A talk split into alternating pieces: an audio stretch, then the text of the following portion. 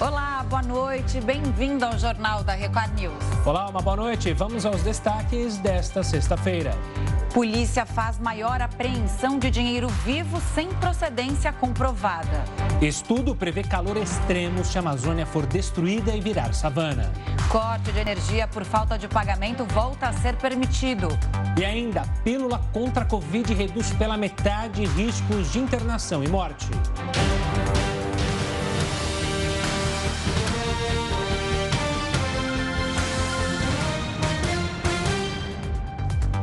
O ministro da Saúde, Marcelo Queiroga, publicou hoje na rede social que continua com Covid-19. Ele afirmou que fez um novo teste e comprovou ainda estar infectado pelo vírus. Queiroga vai ter de ficar nos Estados Unidos e realizar novos exames ou cumprir uma nova quarentena de 14 dias. O ministro disse que está sem sintomas e que continua trabalhando pelo avanço da vacinação à distância. Até o retorno ao Brasil, o secretário executivo da pasta, Rodrigo Cruz, segue como ministro interino. Semana que vem é a última de depoimentos na CPI da pandemia. E no relatório final deve constar o pedido de indiciamento do presidente Jair Bolsonaro. Mas ele não será investigado. Vamos então até Brasília falar com o repórter Matheus Scavazini. Matheus, reta final da CPI da pandemia. O que, que você pode trazer de informações para a gente? Uma boa noite. Boa noite, Gustavo, Camila, boa noite a todos. O relatório da CPI já está praticamente pronto e o documento, que tem mais de duas mil páginas, deve ser lido no dia 19 de outubro e votado no dia 20. A ala governista também deve apresentar um relatório que, junto com o do senador Renan Calheiros, deverá ser votado pela comissão. 34 pessoas, entre elas o presidente Jair Bolsonaro, devem ser indiciadas por crimes contra a humanidade, prevaricação, charlatanismo e propaganda enganosa. O ministro da Saúde, Marcelo Queiroga, e o líder do governo na Câmara, Ricardo Barros, também devem ser indiciados. Camila, Gustavo.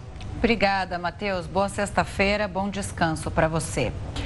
O projeto aprovado na Câmara, que acaba com os super salários, está parado na Comissão de Constituição e Justiça do Senado. Assunto para o Heródoto Barbeiro. Heródoto, ótima sexta-feira para você, porque esse projeto ainda não anda. Heródoto que sabe tudo de super salário, né? Mais ou menos. Tá brincando, claro. Olha, para a gente poder entender um pouquinho a questão do super salário, é a gente lembrar o seguinte. É, o funcionalismo público federal, de uma maneira geral, ele custa anualmente 930 bilhões de reais por ano. Vou repetir, custa 930 bilhões de reais por ano. O que significa mais ou menos 14% do PIB, do Produto Interno Bruto do país. Tudo que se produz, 14% para funcionários públicos. Por esse motivo, então, para andar é um problema, porque obviamente há uma resistência, principalmente por parte da elite do funcionário. Agora, uma coisa que chama a atenção é o seguinte: ah, ao mesmo tempo que você olha para o funcionalismo público, a gente sabe que um gari ele ganha aproximadamente R$ 1.600 por mês. O procurador ganha 39 mil reais por mês. E tanto o gari como o procurador, eles são funcionários públicos. E também as pessoas estão olhando o seguinte: qual é a média de salário dos três poderes da República Brasileira?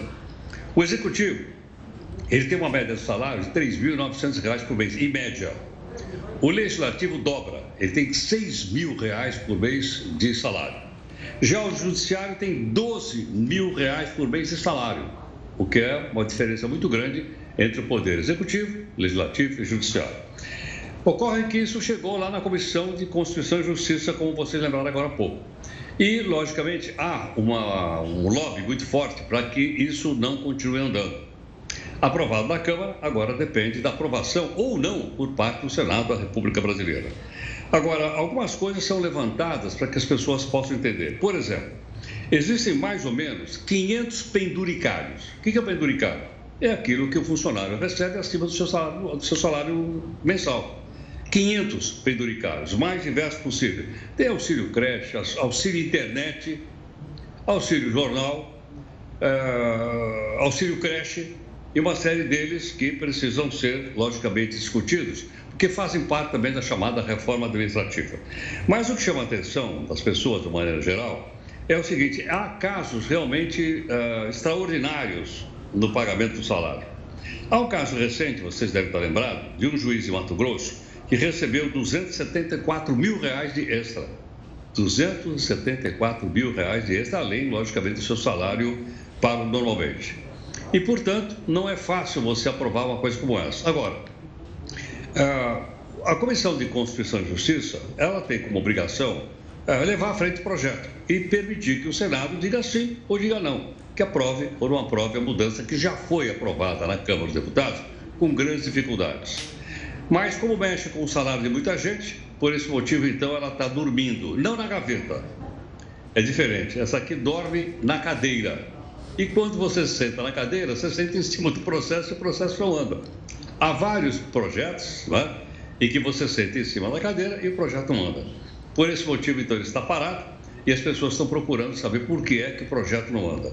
Seria importante para a recuperação econômica do país, sem dúvida alguma, mas vai depender fundamentalmente agora do Senado da República Brasileira. Se vai andar ou não, vai depender da pressão democrática, cidadã, educada, que as pessoas podem fazer sobre os senadores de uma maneira geral. Afinal de contas, os senadores são representantes dos estados brasileiros. E a população espera que eles digam sim ou digam não para o projeto que está parado. A perspectiva é que isso se estenda que isso fique lá dormindo por mais algum tempo. Não se sabe exatamente até quando. Então, sem essa pressão democrática, sem exigir dos senadores uma resposta, provavelmente esse projeto não vai andar, pelo menos nas próximas semanas.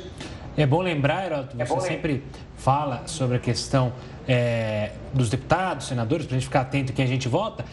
Ano que vem tem eleição e é sempre bom olhar a ficha de quem você vai votar se ele tem algum problema na justiça, porque invariavelmente deputado, senador que tem problema na justiça fica com receio de mexer justamente num vespeiro, que é diminuir salário de juiz. Então é bom ficar atento quando você for votar, dá uma olhada na ficha, se é réu, se não é réu, se já teve problemas com a justiça, né, Heroto? Sem dúvida alguma, mesmo porque o lobby é muito forte, especialmente em Brasília, onde estão concentrados a maior parte desses chamados superfuncionários dos três poderes da República Brasileira. Então, o que nós precisamos fazer, como eu disse, é uma pressão democrática, cidadã, para que o Senado responda sim ou não. Aí cada senador vai dizer sim ou não e depois ele vai acertar as contas com o seu eleitorado lá no seu estado. Como nós sabemos, são três senadores por estado e a população deve acompanhar então o resultado. Mas para que tenha resultado, há necessidade de ser colocado na Comissão de Constituição e Justiça e depois levado para o plenário do Senado. Foi difícil passar isso na Câmara, sem dúvida, muito debate, muita mudança, etc. Chegou no Senado. E agora nós estamos na fase final. Suponha que o Senado não aprova. Se ele não aprovar, vai voltar para a Câmara. E a Câmara, então, pode confirmar ou não aquilo que ela já uh, decidiu. O fato depende fundamentalmente das condições políticas e da participação da sociedade brasileira de uma maneira geral para saber até onde nós podemos chegar. Porque os gastos, só para você ter uma ideia, entre 67 países do mundo que mais gastam com funcionalismo público, o Brasil está em sétimo lugar.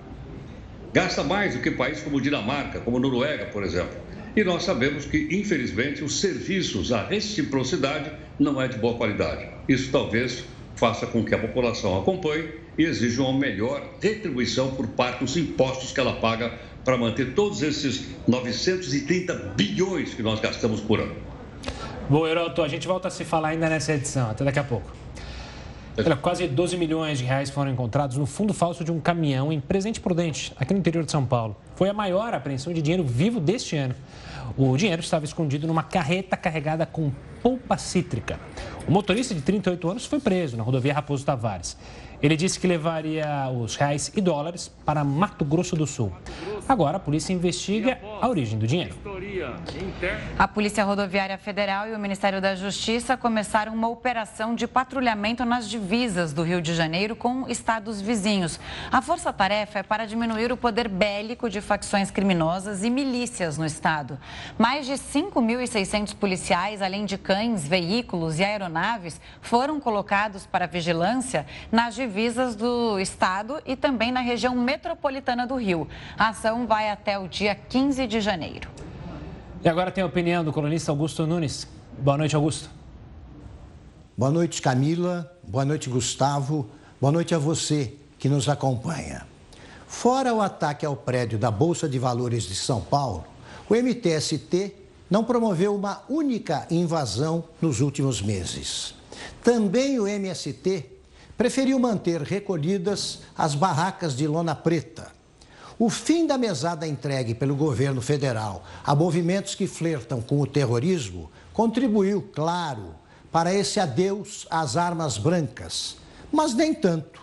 O MST de João Pedro Stedley, por exemplo, tem dinheiro suficiente para investir na mesma bolsa, cuja sede foi transformada por algumas horas em acampamento de sem-teto.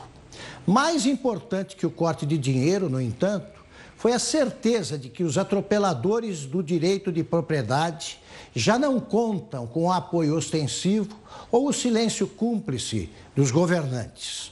Hoje, invasão é caso de polícia. Assim, as visitas de Lula e Fernando Haddad a acampamentos do MST embutiram uma ameaça.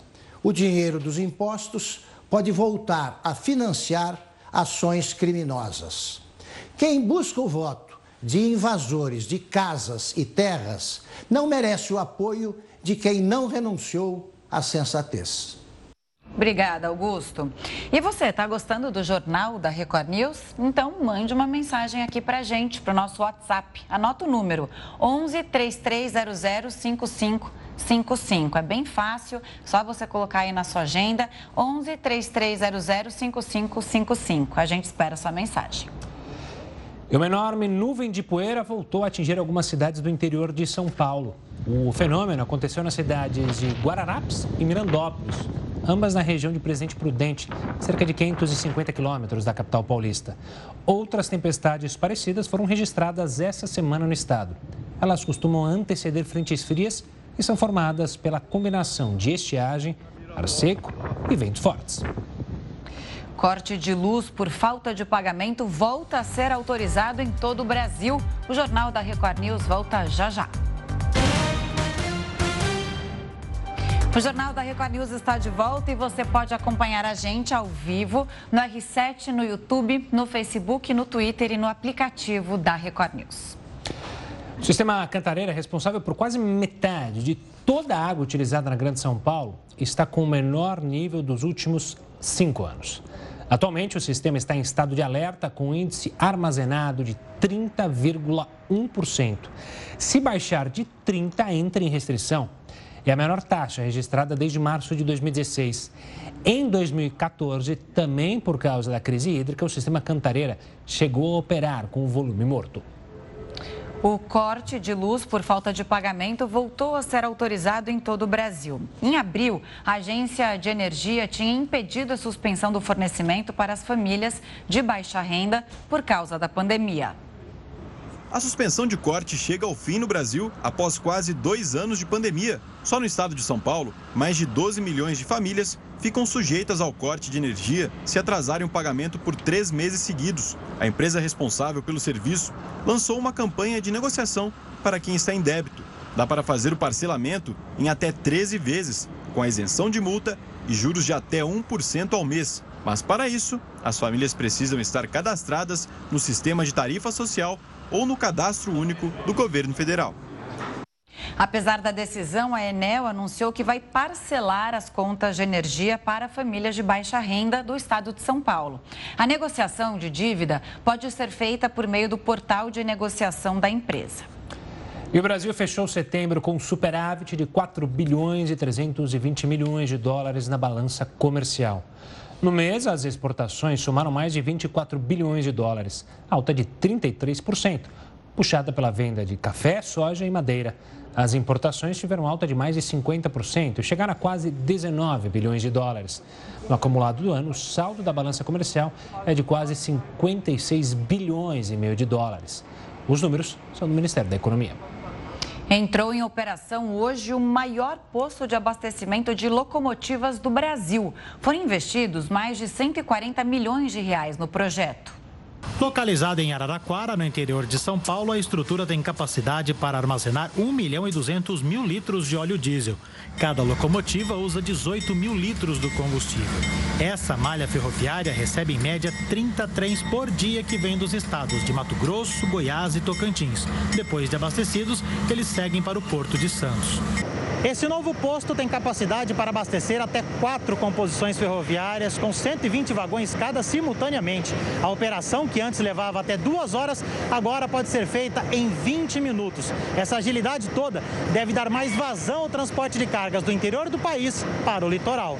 Em termos de carga, nós estamos nos preparando para transportar, para chegar a transportar 70 milhões de toneladas, hoje são 35 milhões. Então nós estamos todos os investimentos é, que nós fizemos, estamos fazendo em expansão, inclusive esse, é para suportar esse crescimento é, de dobrar o nosso volume é, transportado. Foram investidos 140 milhões de reais no projeto. Para o vice-governador Rodrigo Garcia, essa obra abre caminho para outro sonho antigo, a volta dos trens de passageiros nas linhas que cortam São Paulo. Olha, o primeiro momento será feito na região metropolitana de São Paulo com Campinas, que são as duas maiores regiões metropolitanas do estado. O trem dá conforto, dá previsibilidade de horário e nós vamos dar esse primeiro passo. E nós faremos a licitação do trem intercidades, portanto, para você fazer um processo licitatório licitatório, você já está na última etapa antes da obra, no início de 2022. E a Argentina liberou a entrada de turistas brasileiros e de outros países vizinhos. A fronteira estava fechada desde dezembro do ano passado. Agora está permitida a entrada de brasileiros que apresentarem um comprovante de vacinação e teste negativo de Covid. Quem não estiver com a imunização completa terá que fazer quarentena de uma semana. O Japão anunciou o fim do estado de emergência no país. Desde abril, as restrições limitavam o horário de funcionamento de bares e restaurantes e o número de pessoas em eventos. Mais de 60% da população japonesa está totalmente vacinada. Ainda no cenário internacional, Israel retirou o Brasil da lista de países proibidos para viagens.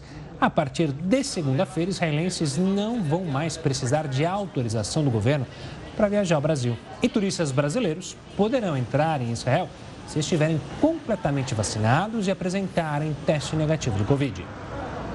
E Portugal flexibilizou as restrições hoje. O país tem 85% da população vacinada. Agora, fica permitida a ocupação de todos os assentos de estádios e ginásios. Bares e boates também podem ter ocupação completa. E a máscara terá que ser usada no transporte público e em lugares com grande circulação de pessoas. E amanhã o estado de São Paulo vai fazer um mutirão para a segunda dose da vacina contra a Covid-19. Mais de 5 mil postos ficarão abertos das 7 da manhã às 7 da noite. Mais de 1 milhão 250 mil pessoas estão com a segunda dose atrasada aqui no estado. Laboratório produz pílula contra a Covid que pode reduzir pela metade riscos de internação e morte. O Jornal da Record News volta já já. Fique com a gente. Já estamos de volta e a gente fala muito, né, do preço dos alimentos, do vai ao supermercado, vai comprar pepino tá caro, tenta substituir por alguma outra coisa, arroz. Só que não é só no Brasil, não. É, o preço dos alimentos no mundo teve uma alta de quase 33% em setembro, em comparação ao mesmo período do ano passado. O dado foi divulgado pela ONU. É o maior aumento em 10 anos. A redução da mão de obra no setor agropecuário por causa da pandemia e também a alta do petróleo são apontadas como as principais causas desse aumento de preços. E a crise dos combustíveis parece longe de terminar no Reino Unido. Os postos tiveram aglomerações e congestionamentos. Milhares de carros foram aos postos de abastecimento em busca de combustível. O Reino Unido enfrenta crise de transporte pela baixa no número de caminhoneiros estrangeiros. A escassez passa de 100 mil motoristas e acontece por uma série de fatores, como a saída do Reino Unido da União Europeia no ano passado. As novas regras de imigração pós-Brexit exigem vistos para viver e trabalhar na Grã-Bretanha. Os Estados Unidos vão passar a deportar apenas imigrantes ilegais que representarem ameaça à segurança do país. A decisão foi tomada após o governo Biden receber críticas de tratamento desumano aos imigrantes. A medida começa a valer no dia 29 de novembro e se aplica a estrangeiros que chegarem aos Estados Unidos a partir do dia 1 de novembro. A estimativa é que 11 milhões de imigrantes estejam em situação irregular. E a Venezuela implementou uma nova moeda na tentativa de conter os enormes problemas econômicos. Assunto para Heroto. Heroto, olha, eu falo até cético, né? Mas pode dar certo? O país pode conseguir sair da recessão com uma medida dessa? Olha, Gustavo, nós estamos torcendo para que sim, para que ela saia. Só você ter uma ideia, hoje eles cortaram seis zeros da moeda meia dúzia. Somando os últimos, as últimas inflações, eles já cortaram 14 zeros da moeda. Mas 14 é, é o recorde mundial, não. O recorde mundial é de um país da África chamado Zimbábue, que já cortou 25 zeros da moeda. Por aí a gente tem uma ideia do que é uma hiperinflação, como é que ela destrói a economia de um país. Nós estamos preocupados esse ano porque a nossa inflação aqui dos últimos 12 meses bateu nos 10%. É alto. É provável que a gente feche esse ano com a inflação de 8%. É alto também. Mas uh, vamos olhar um pouquinho então para a Venezuela. Né? Uh, a Venezuela, no ano de 2019, ela teve uma inflação de 9.500% ao ano. Vou repetir, uma inflação de 9.500 reais por ano. O ano passado foi menor a inflação, foi só de 3 mil por cento ao ano. Como eles vão cortar então mais seis zeros, contando tudo, eles já cortaram 14 zeros. Aí eu peguei aqui e escrevi como é que é 14 zeros. E eu cheguei à conclusão seguinte: 14 zeros dá exatamente 10 trilhões de bolívares. 10 trilhões de bolívares quando cortamos 14 zeros da moeda do, do, do país que é nosso vizinho. Então a situação realmente é complicada na Venezuela. Para ter uma ideia, esse é o nono ano consecutivo que a Venezuela encolhe ou seja, ela ficou, ela em vez de aumentar o PIB, ela diminuiu. É negativo, nono ano consecutivo. Mas não tem nenhuma boa notícia pela frente? Tem. O que vocês disseram agora há pouquinho. O preço do barril do petróleo está 80 dólares. A Venezuela é um grande exportador de petróleo. E quem sabe que com 80 dólares ela consiga uh, tentar se recuperar. Agora, começa a circular então uma nova moeda na, na Venezuela, que é então o Bolívar digital. E por que digital? Porque o governo não tem tempo para fabricar dinheiro para fabricar, fabricar moeda, para fabricar papel. A, a, a, a, nota de um bolívar não vale absolutamente nada. Então as pessoas lá fazem artesanato com as moedas, com as, as, as notas de bolívar, que não vale absolutamente nada. Uma passagem de ônibus em Caracas hoje custa um milhão de bolívares. Para pegar um ônibus, você paga um milhão de bolívares em Caracas. Olha que situação realmente complicada da Venezuela. Agora, ah, é o seguinte: será que isso vai resolver? É uma pergunta que se faz. Segundo alguns economistas, o que acontece na Venezuela é enxugar gelo. Por que razão? Porque o país continua gastando mais do que arrecada. Aí ele gasta mais do que arrecada, ele vai ter que recorrer à fabricação de papel moeda e novamente a inflação pode continuar. Mas, olhando um pouco aí para frente, a gente lembra o seguinte: que enxugar gelo não resolve, a Venezuela teria que fazer outras uh, modificações bastante importantes para que ela pudesse sobreviver. Todo caso, veja bem, uh, você tem então um milhão de bolívares vale R$ 1,85, que é o preço da passagem de ônibus em Caracas, como falei agora há pouquinho. E mais, uh, o governo disse que agora as coisas vão, melhorar. O preço dos produtos da prateleira não são mais vendidos em bolívares, estão sendo vendidos em dólar. Era proibido, agora o governo liberou. Por quê? Porque você não sabe quanto custa. Eu me lembro de uma época da inflação alta aqui no Brasil, nós tivemos hiperinflação também. Você ia de manhã no supermercado, um quilo de pão custava um preço, e no final da tarde custava outro preço, ficava mais caro. É. Aquelas maquininhas, que eram as maquininhas de rotular e colocar preço, não parava de, de funcionar. Você imagina num país como, como, a Venezuela, como é que isso está acontecendo muito rapidamente. É. Agora, vamos ver se com essa mudança a Venezuela possa é, se reerguer e possa, mais do que isso, para nós, ela serve de exemplo. A hiperinflação é uma coisa cruel, principalmente porque ela atinge principalmente as camadas mais pobres da população. Né? Haja vista que o dinheiro não vale absolutamente nada lá. Em todo caso, é, é, mais uma tentativa e a gente espera, logicamente, que isso dê certo. Mas eu acho que é bom que sirva para exemplo de outros países do mundo que vivem também achando que fabricar dinheiro é a solução para, é. para resolver os seus problemas. Aparentemente, a Venezuela ainda não é. É, a grande solução na Venezuela era voltar à democracia, né? Enfim. Heroto, até, um, até segunda-feira. Tchau, tchau.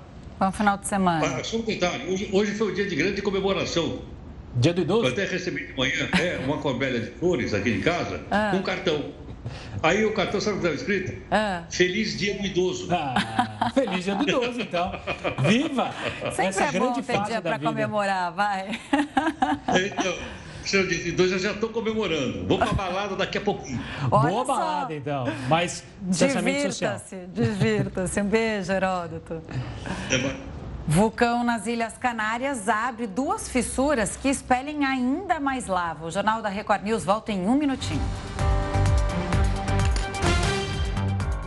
E o vulcão Cumbre Vieja, nas Ilhas Canárias, abriu duas fissuras que expelem mais lava na região. As novas aberturas estão separadas por apenas 15 metros. As rochas derretidas que resultam em lava continuam saindo do interior do Cumbre Vieja. A erupção já dura duas semanas. Durante a madrugada, os cientistas registraram mais oito terremotos de magnitude 3,5. Segundo autoridades da ilha espanhola, gases e cinzas do cume já atingiram mais de 6 mil metros de altura. E no Havaí, um vulcão também voltou a entrar em erupção. Ele fica no Parque Nacional dos Vulcões do Havaí, o Kilauea está ativo desde 1983. A região já sofreu uma erupção que começou em dezembro do ano passado e só terminou em maio deste ano. Foram expelidos, junto com o magma, pedaços de vidros vulcânicos, conhecidos como cabelo de pele. Kilauea. Bonito nome, né? Muito bonito. Difícil de falar. Difícil de falar. Cobriria era mais fácil. Bom, depois dessa a gente encerra por aqui. O Jornal da Record News fica por aqui. Obrigado pela companhia. Um ótimo final de semana. E fique atento agora com o News das 10 e a Renata Caetano. Bom final de semana, uma ótima noite. A gente se encontra na segunda-feira. Tchau, tchau.